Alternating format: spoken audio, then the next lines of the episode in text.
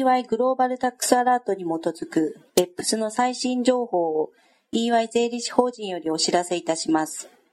はじめに OECD の動向です。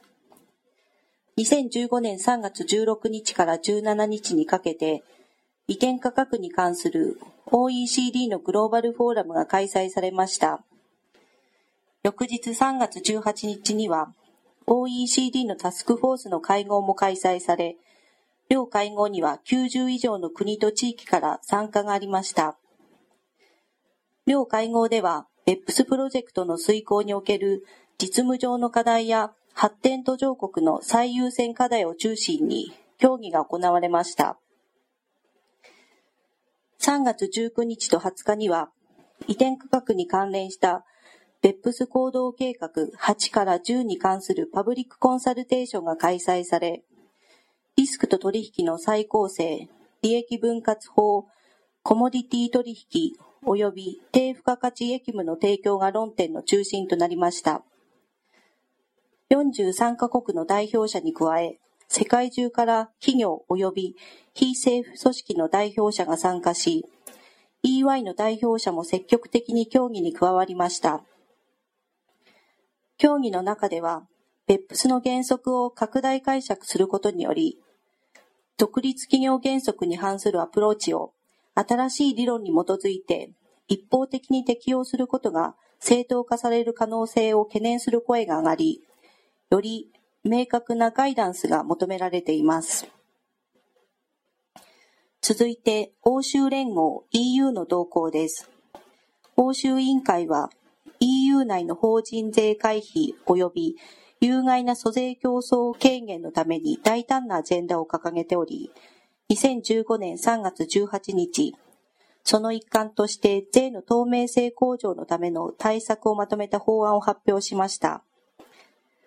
当該法案の重要なポイントとして、事前確認制度、APA を含むクロスボーダーのタックスルーリングについて、行政協力指令を修正し、加盟国間で四半期ごとの自動的情報交換を導入する案が挙げられます。さらに改正案には、EU における税の透明性推進を目的とした、その他の取り組みの概要をまとめた通達も含まれます。この取り組みには、多国籍企業向けに導入が検討される新しい透明性要件の評価、企業課税に関する行動考慮の見直し、脱税、租税回避の規模の定量化、貯蓄課税指令の廃止等が含まれます。中国では2015年3月18日、国家税務総局が損金参入が認められない次の4種の国外支払いに関する規定を発表しました。1、実質的に事業活動を行っていない国外関連者に対する支払い。2、国外関連者から受ける中国企業に直接的または間接的な便益をもたらすと思われる特定の役務に対する支払い。3、法律上権利を保有するのみで該当する無形資産の創出に何ら貢献していない国外関連者に支払うロイヤルティ。4、上場を目的に多くの企業が持ち株会社または金融会社を設立する国や地域の国外関連者に支払うロイヤルティです。これらの支払いに対する損金不参入の規定が3月18日に発行されました。英国では2015年3月26日に2015年財政法が発行しました。この財政法には2014年12月に発表された草案の一部が改定されたもの、また今般の2015年度予算案で発表された対策の一部も盛り込まれています。2015年4月1日に導入される迂回利益税については、より読みやすい記述への改定と、合理的に推定されるという表現の依存の軽減を目的に、構成及び表現の見直しが行われました。特に迂回利益税の届け出制度が大きく変更となりました。また、英国恒久的施設回避規則については、その焦点が英国の顧客から英国で行われる活動に移りました。その他にも経済的実態及び税制の違い、ミスマッチに関わる変更も加えられました。さらに財政法には繰越欠損金の使用に関する規定、3月18日発行及び関連者間でセールリースバック取引を行った際の設備投資税額控除、キャピタルアローワンスに関する規定、2月26日発行などの租税回避防止策も盛り込まれています。2015年3月13日に開催された国際租税協会 IFA のニュージーランド支部年次総会でニュージーランド財務大臣は、別府ス対応策の導入及びその他の国際税務関連の税制改正が優先課題の一つであることを表明しました。実施が予定されている主な対応策は、1、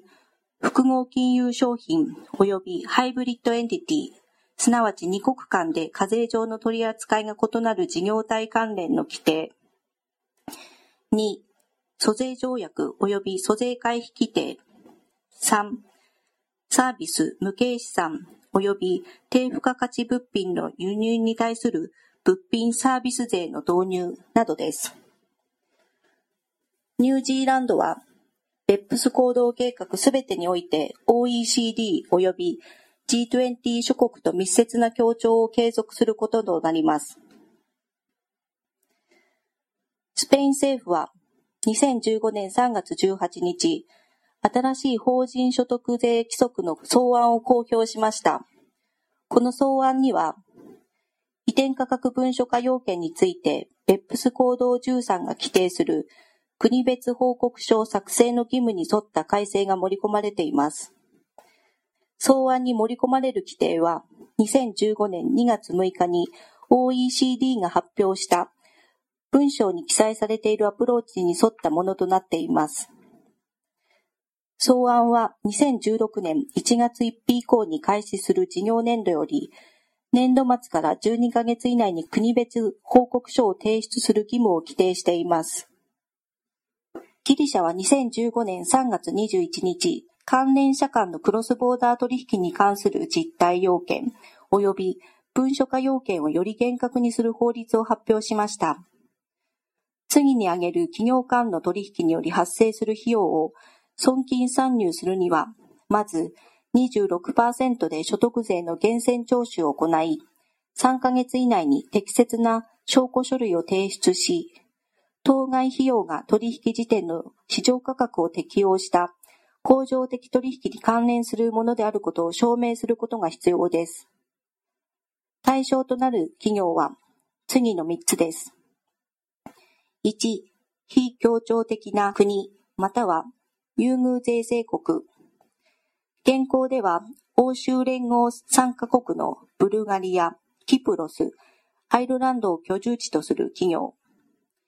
2、取引が行われた際に移転価格文書化の要件を遵守しない事実上の関連者。3、定期的に同様の取引を行うだけの知力及びインフラを持たない企業。コスタリカの税務当局は2015年3月15日、パブリックコメントを求めるため、所得税法の改正案を公表しました。改正案が可決されれば、他の対策に加え、負債資本比率の限度を2対1とする過小資本税制が導入されます。加えて、改正案には、タックスヘイブン、または規制が緩く、協調的でない国や地域を居住地とする企業に支払われる費用の損金参入に関して、より厳格な要件を適用する案も含まれています。今回お届けする内容は以上です。別府スに関する最新情報は EY のウェブサイトをご参照ください。